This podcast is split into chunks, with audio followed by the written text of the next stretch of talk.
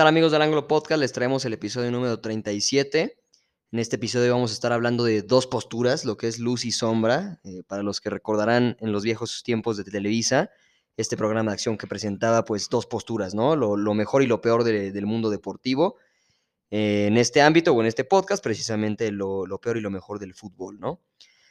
Traemos también un poquito de la senda final de la AFCON, la Copa Africana, y pues lo que conocemos como el fichaje de transferencias, bueno, el periodo de transferencias más bien, eh, de diciembre y enero, ¿no? El deadline, el famoso deadline. Sí, el fichaje, transferencia. Lo dije mal, idiota, pero bueno. Este, traemos esos temas complementarios, nos vamos a enfocar un poquito en lo que es eh, la luz, que es un poquito el fútbol mexicano, femenil, precisamente, y la sombra, que es lo, lo sucedido en, en vestidores, precisamente con un hombre del Manchester United, lo que es el caso de Mason Greenwood. ¿Cómo estás, Iñigo? Bien, gracias. Este, y sí, como lo comentas, tenemos tocando ahí temas bastante, bastante positivos de- del fútbol, tanto nacional como internacional. Y pues sí, te- tendremos que tomar este tema, este, Pesado, tema ¿no? este tema pesado, turbio, ¿no? Que, que rodea, rodea a esta impresentable figura de Mason Greenwood, ex jugador ya del Manchester United, por un tema de, de violencia de género, ¿no? Pero pues vamos a empezar con las buenas noticias, hablando de la AFCON, como bien lo mencionas, ya tenemos el primer finalista, que es Senegal. Y merecido, ¿no? Merecido ya lo habíamos anunciado, de era- hecho. Era uno de los favoritos, vence cómodamente tres goles por uno a Burkina Faso, El equipo de Sadio Mané, nada más, para quien, Sí. quien no recuerde. sin, sin Sadio Mané, que, que sufrió una lesión. Exacto, sin Sadio Mané. Lo habíamos mencionado en el episodio pasado que Y sí, sufrió una lesión. los, los Leones de Senegal esperan rival entre Egipto y los Leones de Camerún. Yo voy Camerún, Voy Camerún también. este, que para mí es el, el favorito para levantar el trofeo. Importante mencionar, el campeón de la Copa Africana no les asegura un lugar en el Mundial. Las eliminatorias mundialistas van después, ya habíamos Es platicado una en- clasificatoria independiente, ¿no? en un capítulo anterior de lo- lo- los choques que habrán de ida y vuelta. Pero así, bueno, así las cosas en, en África y, y pasemos ya ¿no? de, de volada al, al deadline day, el último día del mercado de transferencias. Creo que el gran protagonista de este mercado es el Barcelona. Vaya, en, en cuanto a nombre, sí, En ¿no? cuatro nombres, ¿no? Este, porque pues ficharon a 30 delanteros. Pero bueno, como ya, sé que ya lo habíamos mencionado, A el puro Barcelona- cascajo, güey, pero, pero sí. El Barça ya había fichado e- en, en las primeras fechas del mercado a, a Dani Alves desde hace un rato. Daniel, y a- ¿cierto? Y a Ferran Torres, este español de exjugador en Manchester City. Como su, su nuevo punta, ¿no? Bueno, un nuevo nombre de Nuevo ataque, punta o nuevo digamos. extremo. Y en este cierre de mercado, pues se hacen de dos. Ga- Sobre el papel. Grandes en su fichajes, momento, ¿no? Grandes en, En, su, su momento. momento, grandes jugadores. Hoy están en un momento más gris que, Andan un poco en declive, pero su carrera. podrían llegar a tomar nivel. Que son, pues, el exjugador de la Masía, Kadama Traoré. Este jugador que tuvo una gran temporada con el Wolves el año pasado. Es compañero de Raúl Jiménez en los Wolves. este año- va un poco para abajo y que pues, lo que principalmente llama la atención es que es su musculatura, ¿no? Sí, que de, hecho él menciona que, que no lleva a cabo ejercicios de pesas, ¿no? Que es pura genética. Sí, pura su, genética y su musculatura, está cabrón. hace ejercicio, evidentemente. Ah, obviamente, pero- obviamente. o sea, pero no se le ha metido en un gimnasio y, y de hecho se pone aceite de bebé en los brazos, ¿no? Para que no lo para que no lo agarren, para que resbalen. Es un jugador muy rápido, creo que Adama Traoré es un jugador con... que si, lo- si lo sabes desarrollar, creo que puede llegar a ser un gran extremo por derecha. Claro, en sus Eso buenos ya- días en los Wolves era una locura. Ya está a manos de Xavi eso. Vuelve a casa, importante mencionar que Dani Alves y Ferran Torres llegan como jugadores ya por contrato. Adama Traoré llega pres- con un préstamo a seis meses. ¿Con opción a con compra? opción de compra, creo que de 30 millones. Y ya con un precontrato de que en caso de comprarlo firmaría por cinco temporadas. Y el último fichaje del Barcelona, que sí fue ahora sí en, En el último día. último minuto, es este Emerick Pierre Aubameyang, este jugador de Gabón, que viene proveniente del Arsenal, que de hecho, caso curioso, el Arsenal creo que le pagó 8 millones de euros para que se largara ya del equipo. Sí, sí, sí, güey. Ya, ya desde, ¿qué? Temporada y media sonaban problemas muy serios Muy entre serios entre Aubameyang y Arteta. y Arteta. Y, bueno, y, y vestidor en general, ¿no? vestidor Pero. Arteta no lo quería, güey. y pues se acaba yendo a Aubameyang. lo Muy conflictivo acaba Aubameyang. premiado, ¿no? Un, un jugador que en el Dortmund destacó muchísimo. No, Fue una figura en Dortmund. Fue el último gran fichaje del Arsenal. Antes de, Que del- tuvo muy buenas, ¿qué? ¿Dos temporadas? Sí, dos muy buenas temporadas. Empezó a, a- a establecerse en el fútbol inglés. Viene este el Arsenal, Aubameyang se empieza a crecer de ego, empieza a buscar una salida, empieza a estar inconforme, empieza a romper vestidor. Y pues en otros tiempos este jugador acabaría jugando en el West Ham United o en el, no sé, en un equipo de Francia, ¿no? En el Marsella. Y pues acá siendo premiado, acá llegando al Barcelona, que sí, ya lo hemos mencionado desde que empezó el año, no es el Barcelona de toda la vida, no es el Barcelona ganador.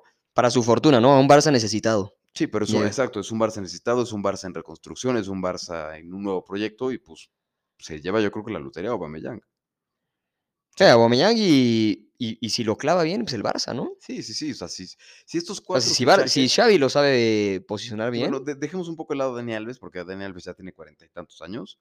Pero si estos tres fichajes en ataque, que son Adama, Traoré, Ferran Torres y Aubameyang, destacan. Es un se- tridente se nuevo. consolidan, o sea, creo que estamos hablando de un Barcelona muy importante, porque sobre el papel tiene una gran plantilla. claro. Las cosas es ver cómo funciona. Si hubieran llegado estos jugadores en la época de Coman, te diría, pues la verdad no creo que pase absolutamente nada. Es como en el mercado pasado que llegó Eric García y que llegó Memphis Depay y Luke de Jong. y- No eran los nombres que son estos, pero era una buena plantilla sobre el papel. Claro, no, y a ver, o sea, ilusionan bastante estos nombres. Por ahora, o sea, en, en momento actual, son nombres que, que van un poco en declive en su carrera, pero, como decíamos, ¿no? Xa- Xavi es un hombre con, con bastante proyecto y creo que puede crear algo interesante. Sí, te digo, es, es- cosa de ver cómo van a jugar y si se va a revertir la situación. Vuelvo a mencionar, en, cuando empezó la temporada, que llegó, llegó Memphis Depay, llegó Luke de Jong, llegó el Kun Agüero y, y llega Eric García, ¿no? Y dices, va a jugar, este, pasa lo de Sergio Agüero, que sabemos que es lo que pasó. Claro. Luke de Jong, uno de los peores jugadores que he visto en mi vida, bajo Ronald Koeman. Memphis Depay nunca, nunca se adaptó. En ningún equipo se adapta Este, ese güey. ¿eh? Yo, equipo. yo, yo, yo lo he dicho. An- Ansu Fati este, se vuelve a tronar, este, y pues hemos visto que el Barça de Xavi ha sido como que puro canterano, de la nada saca otro canterano, y aparece Juta, y aparece Gabe, y aparece Nico González. Entonces, a, a ver cómo se adapta este tridente, ¿no? Yo creo que, que, que si las cosas le salen bien a Xavi, y si Xavi sabe darle en la tecla, podemos ver un Barcelona que puede revertir situaciones, ¿no? Y más con estos fichajes Hay jóvenes. proyecto. Y pues de, de que esos fichajes, dos, lo que son Ferran Torres y Adama, son canteranos de la Masía. Exacto. Bueno, son jugadores de escuela del Barcelona, ¿no? e- entre comillas a casa, ¿no? Entonces, pues vam- vamos a ver qué es lo que pasa. Otro protagonista del mercado, creo que es el Everton. Este, Se lleva, se lleva dos buenas estrellas, ¿no? Sí, se lleva a Donny Van de Beek del Manchester United. Que, independientemente de la falta de minutos que tiene Van de Beek en el United, creo que es un, un gran fichaje. Llega a préstamo, hay que aclarar nada más, y sin opción a compra, pero es un paso positivo para Van de Beek, que agarre minutos en la Premier, que agarre forma, y, y después de estos seis meses de temporada que, que restan, a ver si regresa pues con otra cara al United, ¿no? Al United, exacto. Otro fichaje importante del Everton es Dele Ali, que sale de los Spurs. Una de estas tantas estrellas, ¿no? Del Tottenham que... Que estaban como, y- sí, o sea, proyectadas a ser de los mejores del mundo, que en, su momento lo quería el Madrid. Sí, sí, sí, como que la nada se, se, se paga, se medio pudre y pues llega ahorita el Everton. Y creo que lo más importante del Everton es que tiene nuevo técnico, se le da una nueva oportunidad a, a, A Frankie Lampard. Lampard. Toma el Everton, estuvo muy cerca de otros equipos Lampard después de su paso por el Chelsea. Finalmente acaba llegando al Everton. Creo que es un proyecto no tan exigente como en su momento en el Chelsea. Eh, bueno, por el momento que vive el Everton, yo diría que sí. O sea, el Everton está creo que a tres lugares de descenso. Sí, sí, sí. O sea, no, sea, no- no tan lo- lo de- exigente por el tamaño del ¿Quién club. lo dejó Rafa Benítez, no? Medio, Sí. medio gastado. No tan exigente por el, por el club del cual se trata. Ah, claro, tus objetivos no son entrar no a son Champions. ganar la liga. Ahorita su objetivo es y salvar, al el descenso, ¿no? Entonces creo que es, sí tiene su presión este Lampard, pero creo que no tiene la presión que tenía al dirigir al Chelsea. Claro. Entonces creo que está bien. Sigo, obviamente al pensar en Lampard está esa comparativa, ¿no? Entre el- la- lo que hizo él como DT y lo que hizo Gerard. Creo que Así. Gerard es. un ejemplo a seguir, ¿no? Vas al Rangers, eres- lo ganas todo, llegas a la Aston Villa y empiezas pues a gestar un, buena temporada. proyecto, ¿no? Creo que Lampard se precipitó al irse al Chelsea. No le salió bien, entonces pues a ver cómo le va en el Everton. Sí, ahorita es forma de revertir. La verdad, en el Chelsea no se le vieron tan malas cosas. Hubo ahí una que otra cosa bastante positiva de, de Lampard. No empezó mal, de hecho, en el Chelsea. ¿No? Empezó bien. De hecho, fu- fue, fue la época en la que le tuvo que dar minutos a, a chavos como Tammy Abraham, que pues vimos en lo que se convirtió, ¿no? Sí, exacto. Entonces, pues, la mejor de las suertes a, a Frank Lampard, esta leyenda del fútbol inglés. Y pues ya para acabar con estos protagonistas del mercado inglés, bueno, del Everton, el Newcastle United, ¿no? Los nuevos ricos del fútbol, que se les, se les atribuyeron todos los jugadores del mercado posibles que iban a llegar. Sí, sí, por la gran cantidad, bueno, la inyección económica que iba a venir, ¿no? Desde Ousmane Dembélé hasta Mario Balotelli fueron vinculados al, al Newcastle. Yannick Ferreira Carrasco también. Todos, güey. Y al final, pues en este mercado salieron con cinco fichajes. Uno ya lo habíamos comentado, es Kieran Trippier. Pero aquí lo importante El hombre es del Atlético, ¿no? los nombres que llegan, los precios que se pagan y la edad de los jugadores que llegan. Claro, claro. O sea, an- antes de abordar eso, importante mencionar que Newcastle fue el equipo que más gastó eh, internacionalmente en este mercado de Sí, invierno. sí, sí, una locura. Y te digo, no, lo- ya lo hemos platicado, no es un proyecto como el que tuvo el City en su momento, ¿no? De fichar jóvenes Estrellas. talentos, una que otra, pero estrellas como emergentes. No, fu- ah, o sea, están fichando. Hijo, es que ni están fichando estrellas. O sea, Sí, están o sea, fichando güey Sí, gastado. a- ahorita, ahorita lo, lo comentaremos. Digo, creo que una sola estrella emergente fichó ahorita el, el Newcastle, que ya lo comentaremos. Pero digo, el City fichó, por ejemplo, a un Kun Agüero, a un Claro. Edin Seco, que eran estrellas. Sí, sí, sí, que estaban proyectados. Empezando. Digo, el, el Newcastle ficha a un Kieran Trippier de 31 años del Atlético de Madrid por 15 millones. Fichan a Chris Wood de 30 años del Burnley por dando un clausulazo de 30 millones. O sea, ahí van 45 millones. Me parece descabellado. de Fichan a. Dan Burn del Brighton de 30 años también por otros 15 millones. Matt Target de 26, otro, un, un chavillo del Aston Villa, ese sí llega cedido. Y su fichaje más caro, que este yo creo que sí es como que el único bombazo realmente del, del, del Newcastle United, es este Bruno Guiamares, el jugador del ex jugador del Olympique de Lyon de 24 años. Un mediocampista que quería todos en Europa. El Arsenal creo que lo llevaba siguiendo años. Triste mercado para el Arsenal. Tristísimo, güey. Tristísimo. Este, y pues le costó 42 millones al Newcastle. Entonces, a ver, a ver si esta mezcla como de, de- de cascajos y de... Sí, veo, veo problemático lo de la edad, güey. Sí, la verdad está, O está sea, importante. deja tú el tema económico, ¿no? La edad es un factor muy cabrón porque. deja- es que podrían ser jugadores de edad, pero bueno, ¿no? Y son jugadores de Claro, edad. o sea, yo sé que es un poquito. eh, salirme un poquito de, ca- de casillas de mencionar el tema, pero tenemos el tema de Cristiano, ¿no? Cristiano es un hombre de 37 años que eh, pues sigue dando de hablar. Sí, Pero a ver, o sea, Chris Wood de 30, ¿y qué dijiste? 31 30 años. 30 años. Chris Wood, 30 y no ha hecho años. nada. Chris Wood te va a dar media temporada, digo, una temporada y media bien, ¿sabes? Sí, sí, sí. Y se te va a Y claro pagar. que la edad es, es relativa, ¿no? Por el, el caso de Thiago Silva en el Chelsea, Claro. está, está haciendo un temporadón y también es un tipo de más de 30 y tantos años. No sé, a ver, a ver cómo lo el Newcastle. se- eh, sinceramente, Se no me, está jugando el descenso, ¿eh? no me gustaría ver a los Magpies descendiendo. Más No, allá no, de la no, inversión, porque es un equipo histórico de la Premier y tiene jugadores que me gustan, como el caso de San Maximán. Y creo que sería muy triste ver un equipo con tanto dinero y con tanta inversión. Sí, y, y tanta es un histórico de, de la liga inglesa. Y tanta ilusión generada en sus fanáticos por esta inversión. para ver caer todo, ¿no? Irse a segunda, ya hay jugadores que ya dijeron, en el caso de San Maximán, Sí, el Newcastle desciende y me voy. Pues sí, o sea, ¿qué, un qué van a, qué van a que- ir a hacer a Championship? Exacto, Y San Maximán es un tipo que puede jugar en cualquier equipo de la Premier. Totalmente. Entonces, a ver qué es lo que pasa con el Newcastle United. Y ya para cerrar el, el deadline day, pues eh, el caso de la Juventus, que ficha. Que es, es el bombazo, yo diría, ¿no? De invierno. Sí, fi- ficha Dusan Blajovic, ya lo habíamos comentado, que, que- que está falto de hacerse oficial. Se lo gana el Arsenal, que había preguntado y preguntado y preguntado. Fue un poco caso Mbappé, ¿no? Blajovic creo que dejó muy claro a su gente que solo quería ir a la Juventus. Y pues acá, acabó fichándose un poco lo Mbappé, que solo quiere ir al Real Madrid. Que de hecho hay rumores de que Mbappé ya firmó un precontrato con el Madrid. Siempre hay rumores de ese tema, ¿no? Pero que, que creo que ahorita ya, ya están un poco más.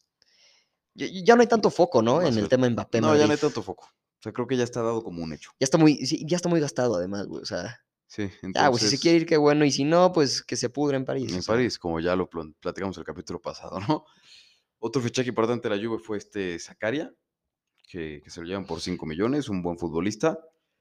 Y pues ya para cerrar, el, mi querido Atleti, pues se fue Trippier al, al Newcastle, que mencionamos. Se hablaba mucho de que llegara un central o un lateral, y pues acá fichando un lateral por cada banda. Daniel Vázquez, un veterano del danés del Valencia. Y Reinildo, que viene del Lille, del Lille campeón, es un buen lateral por izquierda y pues va a ser competencia interna con Renan Claro. Lodi. Y pues ahora vamos a pasar a, a comentar un poco el tema escabroso, ¿no? Que es el tema de, de Mason Greenwood, que tú como fanático del Manchester United podrás darnos un poco más de contexto, ¿no? De qué es lo que sucedió. Sí, güey. De hecho, este, un, un poquito para seguir el hilo con el, el tema que traíamos de Deadline. Eh, pues el tema de Lingard precisamente iba a llegar al Newcastle. Se le niega la salida a Lingard porque el United tiene una baja pues bastante sensible en, en uno de sus, de sus jugadores de ataque, que es Mason Greenwood, ¿no?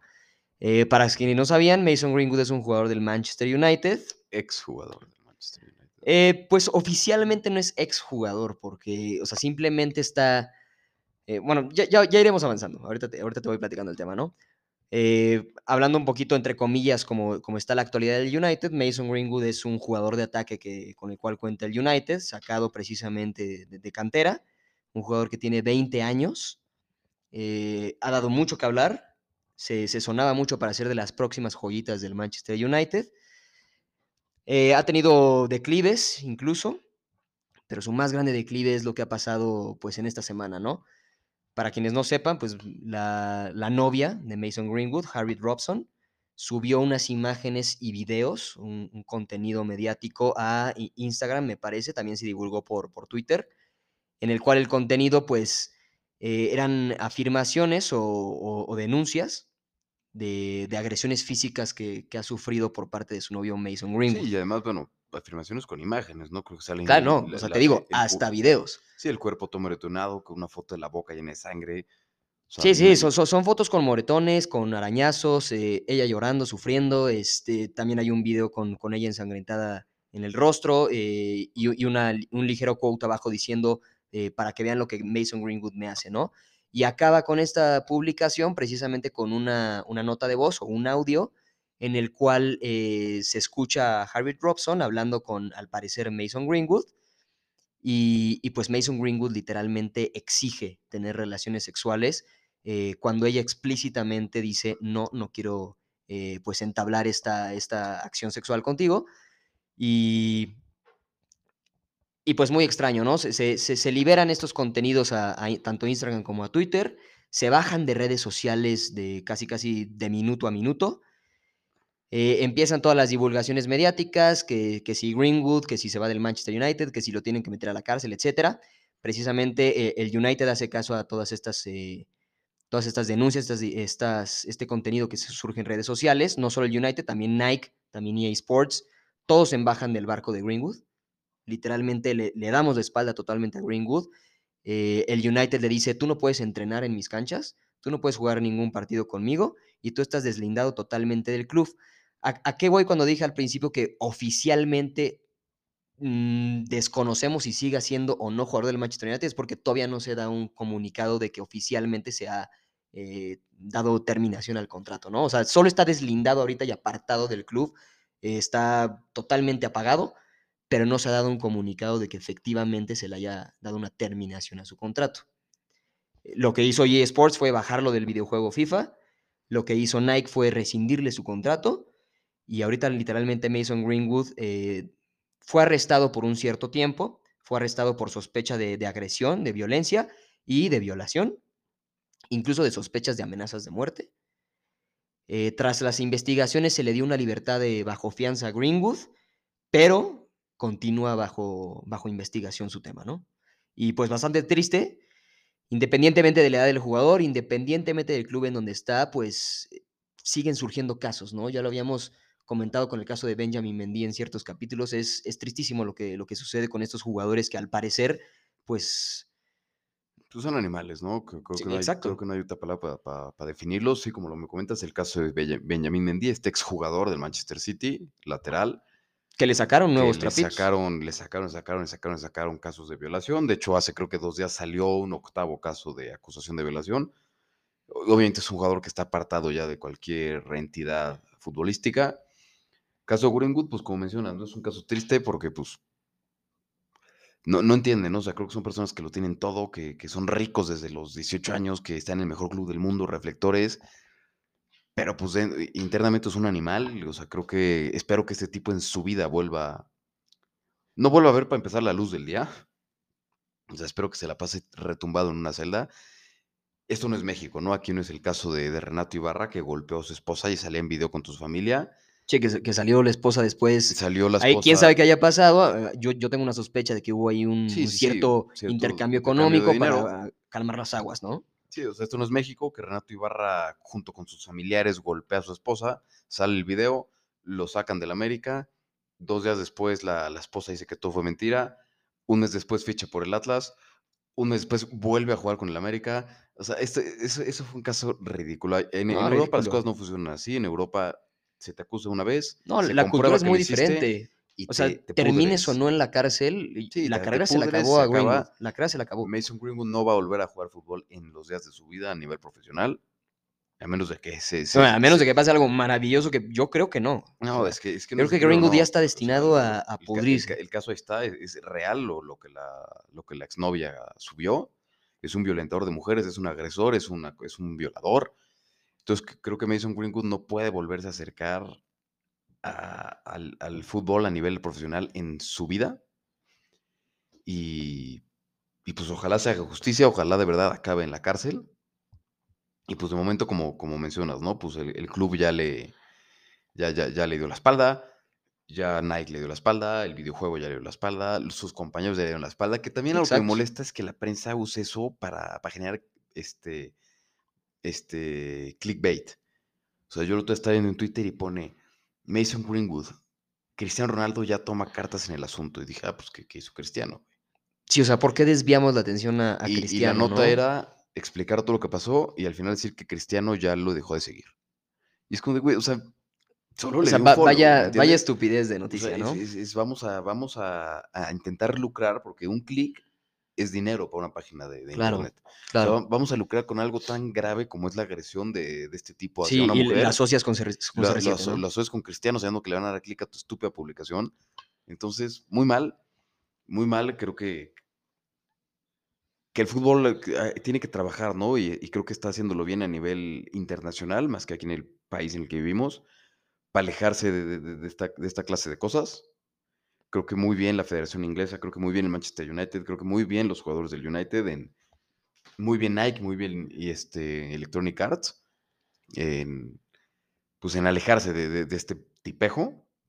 Y pues como comento, esperemos pues, toda la fuerza de la ley que haga sobre él y este tipo se pudre en una, en una celda de prisión por el resto de su vida, ¿no? Precisamente, güey, y es, y es lo que platicábamos al inicio del capítulo, ¿no? Lo que es la sombra en esta semana, precisamente el tema de caso Greenwood, el, el cual tanto Íñigo y yo aquí en el Ángulo Podcast condenamos totalmente este, estas actitudes, no solo de Greenwood, porque pues sabemos ya de bastantes casos, bastantes Sí, jugadores que han, sur- que han surgido, ¿no? Y hay, hay varios que, no, que todavía no se saben. sí, sí, hay, hay unos que no sabemos. Y espero que pues con el tiempo todos estos temas vayan saliendo a la luz para que, para que el, el responsable pues, pues pague por Sí, lo sí, que ha sea- que hecho se haga y- justicia, ¿no? Y se le arruine la vida, ¿no? Pero pues sí, que se haga justicia, como bien Lamentable. dices. Y pues pasemos ya a un, a un tema un poco más, más alegre, que es el tema de las eliminatorias de la Conmebol para la Copa del Mundo. Importante mencionar, Ecuador ya está, no matemáticamente clasificado, pero ya está por lo menos clasificado a repechaje. Está en tercer lugar de la Qué clasificatoria. temporadón, güey, de Ecuador. Bueno, Sí, qué clasificatoria más bien. por debajo de Brasil y Argentina, que ya están clasificados. Este, está en tercer lugar. Sorpresa Uruguay. Recordemos con que cuando- Washington estaba cuando sufriendo, Washington deja el puesto, estaba en séptimo lugar. Uruguay está fuera del mundial. sufriendo, güey. Lo toma Diego Alonso y después de estas fechas FIFA, pues Uruguay ya está en cuarto Sí, lugar. lleva dos victorias al hilo. Dos victorias que lo ponen en cuarto lugar. Uruguay está cerca de, de volver a ir al mundial. El quinto lugar, que es el repechaje, es Perú. Que yo creo que así se va a quedar. ¿eh? Yo creo que, bueno, Brasil y Argentina ya están. Yo creo que va a entrar Ecuador, Uruguay y en repechaje Perú. Podría ser, y bien por Perú, güey. Sí, muy bien por Perú. Y los que se van a quedar afuera, que es sorpresivo. Históricamente no, pero recientemente sí. Sí, sí, por, por lo que han demostrado futbolísticamente, ¿no? En los Este, en años años. recientes, pues, Y hombre por hombre también. Chile y Colombia muy, muy probablemente fuera del Mundial. Y yo creo que ninguno se va a ir al Mundial. ¿no? Y, y fíjate que se me hace más fracaso de Colombia que de Chile, ¿no? De- creo que de Colombia tiene todavía más, más punch la selección colombiana, sí, ¿no? y la generación dorada de Chile ya como que ya pasó. ¿no? Sí, Cuando claro. Sánchez está en su prime, este, estaba el Pitbull Medel, y e- esa generación chilena como que ya el, este Arturo Vidal, como que ya pasó un poquito y ahorita pues está en un momento de transición. Colombia sigue teniendo una que otra figura, pero No, pues creo que es- Colombia creo que lleva seis o siete juegos sin meter gol. Sí, sí, sí, sí. Es, es brutal lo de Colombia. Entonces, pues mu- muy probablemente veremos la Copa del Mundo de Qatar 2022 sin Chile y sin Colombia. Pero digo, digo, o sea, mal, mal por Colombia mal por Chile, mal para el fútbol, pero, pero aplausos, ¿no? Para selecciones como Ecuador y Perú que han trabajado Sí, y que al parecer lo van a lograr, ¿no? y aplausos, creo que es muy importante mencionar aplausos para Diego Alonso, Y el tema de Uruguay. que le cambia la cara a la selección de Uruguay. Sí, y, y es una gran selección Uruguay. ¿no? Sí, También la este, digo, conocemos. un poco veterana, pues Luis Suárez y Edison Cavani ya están grandes. Cabecita Rodríguez no fue esta vez. infeliz, que está en Arabia Saudita. pero, pero bien, ¿no? o sea, que bien, me da mucho gusto por Diego Alonso, este técnico que triunfó aquí en México, triunfó aquí en México con, con Pachuca, Así es. estuvo también en Rayados, en el Inter de Miami no le fue tan bien, se le da la oportunidad de dirigir a la selección de Uruguay, le está yendo bien, está, y está muy cerca de lograr el objetivo de meter a la selección al Mundial, y creo que eso es de aplaudirse. Y bueno, pues pasando de la competitiva con Mebol, pasamos a la gloriosa con CACAF, donde juega nuestro querido Tri, que qué cosa de, de partidos han sido, ¿eh? Una, una victoria Los últimos tres, güey. Bueno, mm, hijo, yo diría que todo el octagonal todo tal el vez. octagonal. ¿no? Ahorita una victoria sufridísima contra Jamaica en los últimos minutos, le dimos la vuelta 2-1. Un partido en un, en un, un empate a ceros en un Jugando con uno menos, Jamaica. Cabe Sí. destacar. Luego un partido infumable que se empató 0 contra Costa Rica. Y pues en este último partido contra Panamá ganamos 1-0 en el Azteca con un penal. Y un penal polémico. Y ¿no? bueno, un- un- sí, muy polémico. O sea, creo que la vende muy bien Lainez. Unas fallas terribles, güey, de, de Raúl Jiménez, de Alexis Vega, que qué cosa como jugó hoy. No sé, o sea, sí creo que fue muy polémico, ¿no? Lo que dice Héctor Herrera de que el Azteca no pesa y que no sé qué. Yo creo que no pesa ni el Azteca, ni el seleccionador, ni el equipo, ni nada, güey. O sea, yo me acuerdo que antes ver jugar a la selección era como, wow, ¿no? O sea, está jugando México. Ahorita la, sensación que me genera este, este, esta selección es como cuando Cruz Azul jugaba con Sergio Bueno, güey. Sí, cuando está en sus épocas negras, ¿no? O sea, no juegan a nada, no, no, no, no hay ni una sola jugada. Y el problema, pues sí, los partidos muy malos. Creo que el Tata, yo creo que ya se le acabó el crédito. Yo creo que tiene que salir inmediatamente. O sea, no creo que México pueda dar un mundial digno Con el dato. con un entrenador que no se digna ni a, ni a ver los partidos de los equipos de aquí, ni a ver las liguillas, ni a seguir los procesos de futbolistas que están en la Liga Na- Nacional. Este, creo, que- creo que ni vive en México, creo que vive en Argentina, el Tata Martino. O sea, es un tipo cero comprometido con el país al que representa, ¿me entiendes? Claro. O sea, él viene nada más a cobrar y ya a sacar partidos, ¿no? Y pues que- creo, creo que ganarle 1-0 a, a Panamá en los últimos minutos por un penal e- es, es motivo suficiente para decir que se acabó. Creo que no hay que estar confundidos, ¿no? Estamos como muy acostumbrados y los medios, los medios nos han engañado a que México siempre tiene que ganar cuando no. O sea, México no es un equipo que tiene que ganar siempre porque México no es una selección top del mundo. Sí, creo que no nos queda muy claro todavía eso, ¿no? O sea, queremos que de verdad podemos ganar un mundial y México está a años luz de competir las selecciones como Brasil, como Argentina, como España, como Italia, como Inglaterra, como Francia, como bla, bla. O sea, México está varios escalones abajo, pero creo que sí es una selección que puede dar mucho más y puede jugar mucho mejor de lo que está jugando con el Tata Martino. Y pues lo- bien lo dijo Martinoli, ¿no? O sea, uno de los grandes cánceres de esta selección son estas vacas sagradas, ¿no? Estos jugadores que los son intocables.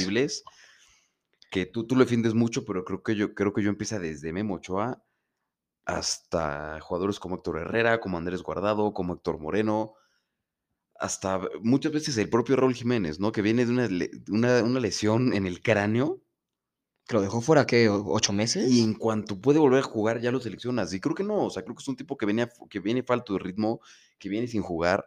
Pues puedes es- empezar a darle oportunidades a otros delanteros más jóvenes que, que puedan empezar a brillar adentro de la selección, ¿no? Yo, yo, yo te lo he mencionado, estamos hablando de un Memo Ochoa en la portería y ni siquiera solo es Memo, es que viene como en paquete, ¿no? Está Memo, el, suplente es Talavera y Jonathan Orozco. Siempre, y siempre. Y siempre son los tres, ¿no? Y dices, es que, co- coño, tienes a, tienes a Acevedo, ¿no? Que es un súper prospecto de- de- en, la, en la portería mexicana. Está jurado, que no es titular, pero creo que es un chamaco que podrías tenerlo ahí como portero reserva. Y si quieres hablar de veteranos, creo que el portero veterano, entre comillas, que está en mejor nivel es Cota. Sí. Y en, en defensa, este Johan Vázquez, que ha sido uno de los mejores defensas en estos, en estos en, en esta, en la Serie A últimamente. El del no de Genoa, los ¿no? mejores, mejores, pero ¿Genoa? En el, en el Genoa, pero está en una muy buena temporada y está borrado del Tata Martino. Totalmente borrado. Lateral derecho, yo no soy muy afín a los Pumas. Está Alan Mozo, que ha dado dos temporadas muy buenas y sigue trayendo al Chaca. Arteaga ni lo volteé a ver. El medio campo, no sé, o sea, yo, yo entiendo lo, lo que la calidad de, de- de Andrés Guardado y Víctor Herrera, ¿no? Pero son jugadores que están caminando, para empezar. O sea, están jugando sin ganas, güey. Son jugadores que fuera de su calidad ya tienen cierta edad. Y son jugadores que bien nos lo comentaba Bobino ahorita que estamos discutiendo en el grupo. Si tú los pones a esos dos a jugar con Edson Álvarez, lo único que hace más es estorbarse. Totalmente, güey. Porque son posiciones similares, ¿no? Este, Edson Álvarez es un jugador muy de recuperación y Héctor Herrera es un jugador muy de, de- de ver a quién pasarle el balón, pero son jugadores que juegan muy atrás. Entonces estorban. Entonces, yo lo que creo es que tendrías que empezar a tener una, una generación más joven. Se me ocurre un Eric Lira, que, que- que fue una revelación de la Liga Mexicana del torneo pasado. Y pues sí, empezar a meter como revulsivos a, a este Héctor Herrera, a este Andrés Guardado, pero empezar a darle continuidad a jugadores más jóvenes. Che, ya empezar a cambiar la página, ¿no? Empezar a cambiar la página. Y en el tema de arriba, yo cepillo a Funes Mori, yo cepillo a Henry Martín. Y creo que si llega otro entrenador, Chicharito tiene que volver sí o sí. Y no porque sea el mejor delantero que haya. Que creo que hoy es momento. No, bueno, porque está, porque está en buen nivel. está a buen nivel y creo que es un tipo que puede, más allá de sus problemas, que quién sabe cuáles son realmente, si sé que problemas con el Tata, problemas con el vestidor, problemas con estas vacas sagradas. Es un jugador que yo creo que inspira a los chamacos, ¿no? O sea, creo que la carrera del Chicharito y lo que, es lo que ha sido para la selección es algo impecable. Y pues tenerlo ahí como referente y como modelo a seguir, creo que puede impactar en los futuros delanteros que quieras tener en la selección. Claro, güey. Y pues bastante cierto todo lo que mencionas, ¿no? Creo que eh, el México empieza el octagonal no de mala forma, no, no empieza de mala forma el octagonal México, pero de la mitad para adelante ha sido catastrófico, ¿no? Y, y tal cual como tú lo comentas, estas, estas vacas sagradas no, no nos van a salvar. O sea, tenemos el perfecto ejemplo de lo que ha hecho una selección como es eh, la selecta de Canadá, que con, con hombres de medio pelo, en- entre comillas, medio liderados por un Alfonso Davis, que es su estrella, pues están en primer lugar y están invictos. Y son una, una selección que, que juega con ganas, juega con, con huevos, vaya. Eh, la selección mexicana yo creo que ha perdido identidad, ha perdido lo que tú dices, esta, esta noción y esta proyección de crear y darle oportunidad a jugadores jóvenes. Eh, el tema de, la- de las famosas vacas sagradas, o sea, estamos tan fijados y tan arraigados en seguir poniendo a güeyes por el simple hecho de que juegan en Europa, ¿no? Y porque cobran lo que cobran. Sí, por cobran lo que cobran y por la trayectoria y por... Pero yo no entiendo, o sea, en el momento en que estos jugadores pisaban Europa ya eran en ese momento inamovibles. Y creo que hay jugadores hoy, mexicanos muy jóvenes, que están allá en Europa y no tienen este privilegio dentro de la selección. Está el caso de Orbelín Pineda, que está en el Celta de Vigo. Está el caso de Johan, está el caso de Laines, que, que juega muy poquito. Eh, no sé, está el caso de Pisuto, ¿no? Que pues sí no debutó con el Lili, pero pues tráetelo para que empiece un proceso, ¿no? El caso de Marcelo Flores, que lo trajeron yo creo que nada más por presión, este jugador del Arsenal. Entonces, creo que es hora de que la selección, uno, tenga un técnico que esté de verdad comprometido tanto con la selección como con la plantilla, como con el país al que está representando. Claro. No un técnico que venga aquí a cobrar. Y a creer que, creerse que por ser argentino y haber dirigido al Barcelona y no haber ganado nada con el Barcelona, Bueno, ganó una, Una Supercopa, Supercopa. pero similar a ganar nada, totalmente. este, Totalmente de acuerdo. Y teniendo a Messi. Ay, teniendo a Messi y a Neymar. Suárez llegó un año después, pero tenía ya a Messi y a Neymar. Este, y ya se cree que, que él viene a dar clases cuando no, no ha logrado realmente nada el Tata Martino. O sea, No, nos ha puesto a sufrir más bien. sí, su- suena por ahí este Lacramón, que es como el, como el delantero revelación de, de la Liga Mexicana, y suena Jimmy, Jimmy Lozano. el, Yo el- preferiría, El DT, dijiste delantero. perdón, el, el DT, El DT de Puebla, por de cierto. Puebla, suena Jimmy Lozano. Yo preferiría a Jimmy Lozano, creo que es un tipo que conoce todo el proceso con fuerzas inferiores de la selección. Sí, y por su trabajo en las Olimpiadas lo selección llamo ya, güey, ¿sabes? Este, que- creo que es un tipo que va a poder, si de llegar, Puede cambiar la fórmula. A, cre- a crear una camada un poco más, más centrada y que crezca unida como crecieron estas vacas, ¿no? Como crecieron juntos Héctor Herrera, como creció con, con- Andrés Guardado, con, con, con Ochoa y Corona, ¿te acuerdas cuando Corona Claro. era el titular? Este, Rafa Márquez, que todavía por ahí estaba. Entonces es, es una camada que va a crecer junta. Y yo creo que Jimmy es lo, lo- sería el hombre indicado para empezar esto y cambiar la página, porque yo no veo por dónde. No, yo, yo totalmente concuerdo contigo. O sea, el primer paso es, o sea, perdona a los aficionados del Tata Martino, es, es ya. O sea, Sí, tenemos que cambiar la fórmula ya. Estamos A nada de, de llegar a, a Qatar 2022 y esta selección, eh, perdón que lo diga, o sea, no chance ni pasa de grupos. Sí, no, es que no está ni para pasar de grupos, güey. Nos toca un grupo literalmente. con una potencia de, de Europa y una potencia de la Conmebol y que el otro sea, no sé, un, un equipo que venga enrachado de Asia o de África y para afuera, güey. Sí, güey. Y, y- y más impresionante aún porque en, en estos últimos tres partidos que ha demostrado la Liga Mexicana, la, la victoria contra Jamaica, el empate contra Costa Rica y la victoria muy, muy sufrida contra Panamá, este, pues alarmante que en estas estancias nos estemos jugando el ir a un mundial y no se ve aún así resultados, ¿sabes? O Sí. por lo menos intentos, ¿sabes? O sea, decir, puta, o sea, vi cómo se mataron en la cancha, Sí, ¿no? como cuando, cuando fue el tema de Brasil, que casi no íbamos, que nos fuimos a repechaje. Sí, contra Nueva Zelanda, nos fuimos Sí, a repechaje. ese gol de chilena de, De Raúl. de Raúl contra, contra, Contra Panamá fue Contra también. Panamá, que este, los dirigía Bucetich. Le ganamos 2-1 a Panamá con gol al minuto 86 de Raúl de Chile. Sí, de chilena con Bucetich y luego el, este, el repechaje contra Nueva Zelanda. Y no se ven como esas ganas, se ve como ya un conformismo. Y un, "Eh, pues a ver qué pasa. Y son estas vacas sagradas, ¿no? Porque tú ves entrando a Orbelín Pineda a la cancha o a Charlie Rodríguez y se matan. Sí, sí, claro. Y, y- y perdón que lo diga, yo soy muy fan de Raúl Jiménez, pero entra Raúl y también va como caminando, y entra en desguardado y cada que se cae se ríe. Y Héctor Herrera, no manches. Entonces creo, creo que es hora de cambiar la página y, y a ver si, si, si esta nueva camada de futbolistas mexicanos que viene, pues pone otra cara y empieza de verdad a sentir los colores como lo sentían todos estos ídolos con los que crecimos. Claro. Sí, la época, pues por así decirlo, no, no quiero decir dorada de oro, o yo diría la época pues aceptable, buena, ¿no? Con ganas que se veía el tri, como tú decías, ¿no? Es- esa- esas ganas de decir, hoy juega el tri. O sea, Sí, hoy voy a ver a. México matándose en el campo, aunque perdamos tal vez 8-0, voy a decir, güey, o sea, dieron la última gota de sudor, ¿no? Que es lo que le falta a esta selección, o sea, le falta olvidarse de que juega en Europa, o sea, estás olvidando, estás, estás jugando ahorita con tu selección, o sea, olvídate de Europa y, y demos una- un buen octagonal, una buena clasificatoria y vámonos al Mundial, ¿no? Precisamente, o sea, de pasar de ser el líder de la CONCACAF, pasamos a, a estar a un lugar de repechaje Exacto. nuevamente. O sea, es brutal. Entonces, pues creo que algo tiene que cambiar.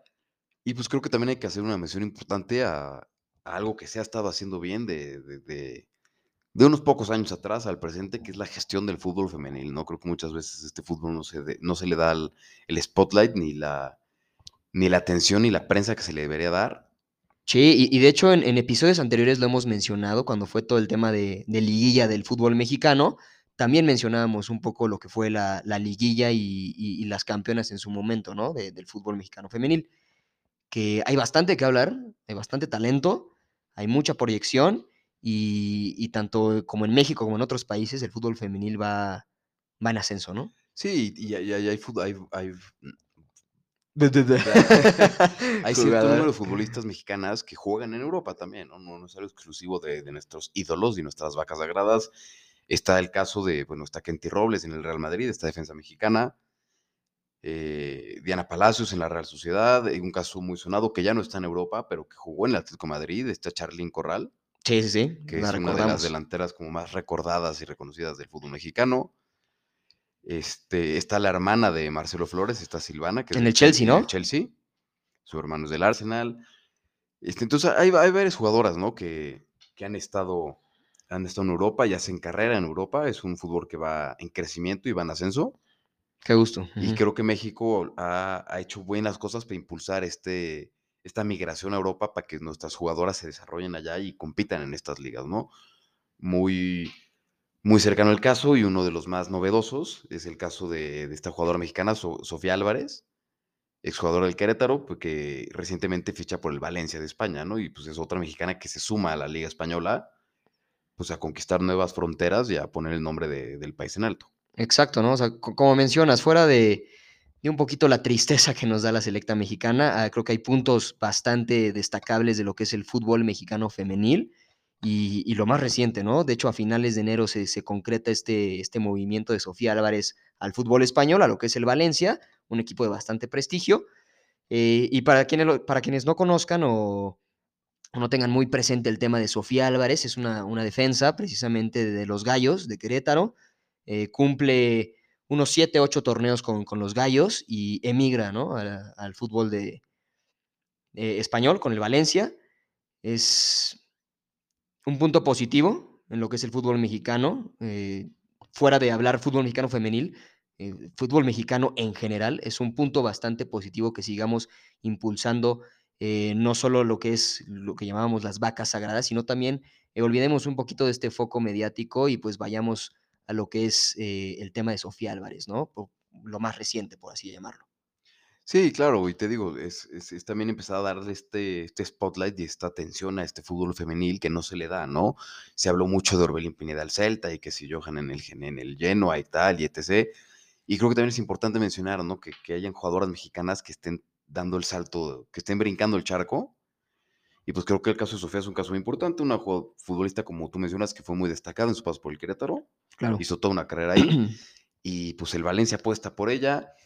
Y pues es una jugadora que tiene todas las credenciales de afianzarse en la titularidad y crecer y hacer una carrera, deja tú en el Valencia. Esperemos que mucho tiempo en el Valencia, pero también ya hacer su carrera únicamente en Europa. Sí, claro, y, y como lo mencionábamos, ¿no? Precisamente el fútbol femenil es, es algo que no tenemos muy en el radar. Y, pues dar este salto del fútbol mexicano al fútbol europeo, eh, yo hasta diría que es mucho más complicado en el fútbol femenil que en el fútbol eh, varonil, ¿eh? Tenemos los casos que ya mencionabas, el caso reciente de Sofía Álvarez, y, pues aplausos por el fútbol femenil, aplausos por la trayectoria de esta defensa exjugadora de los Gallos y actual jugadora del Valencia, y, y pues sigamos aplaudiendo y no perdamos de foco al fútbol femenil también, ¿no? No solo de México, sino también internacionalmente. Creo que es eh, un fútbol en ascenso y un fútbol que va a dar mucho de qué hablar en los próximos, en los próximos años, ¿no? Y sí, pues como dices, esperemos que, que este fútbol siga creciendo. Un fuerte abrazo pues, a, toda, a, to, a, todas las jugadoras mexicanas de fútbol, en especial pues, a Sofía Álvarez, que como mencionamos es jugadora de Querétaro, 21 años. Nada más como dato, pues firma, firma con la camisa del Valencia hasta el 30 de junio del 2022, con la opción de prolongar a una temporada más su vínculo. Y pues 21 años de edad, 105 partidos disputados en Liga, MX y palabras de ella, bueno, portará el dorsal, el dorsal 12. Y pues palabras de ella que, que habla mucho como de esta ilusión que hay y esta falta de soberbia, ¿no? En el fútbol femenil. Ella dice que llega con muchas ganas de disfrutar de esta nueva experiencia y sobre todo pues de portar, poder aportar, ¿no? Su grano de arena al, al Valencia Club de Fútbol. Claro, ¿no? Respetando la oportunidad, se aplaude. Y pues bueno, este, abrazo, abrazo a Sofía, abrazo a, a, la selección femenil de fútbol mexicano, abrazo también a, a nuestra selección mayor. Sí, lo necesitan. lo necesitan. Abrazo con un poco más de tintes de despedida y a, al Tata Martino. Y pues espero les haya gustado este episodio. No se olviden, por favor, pues de compartir en redes sociales, de con, compartir con sus cuates por WhatsApp, darnos like y seguirnos en Instagram, que nos echan mucho la mano para pa seguir creciendo y poder seguir siguiendo trayéndoles este, este programa que nos gusta tanto grabar cada, cada jueves. Gracias. Abrazo.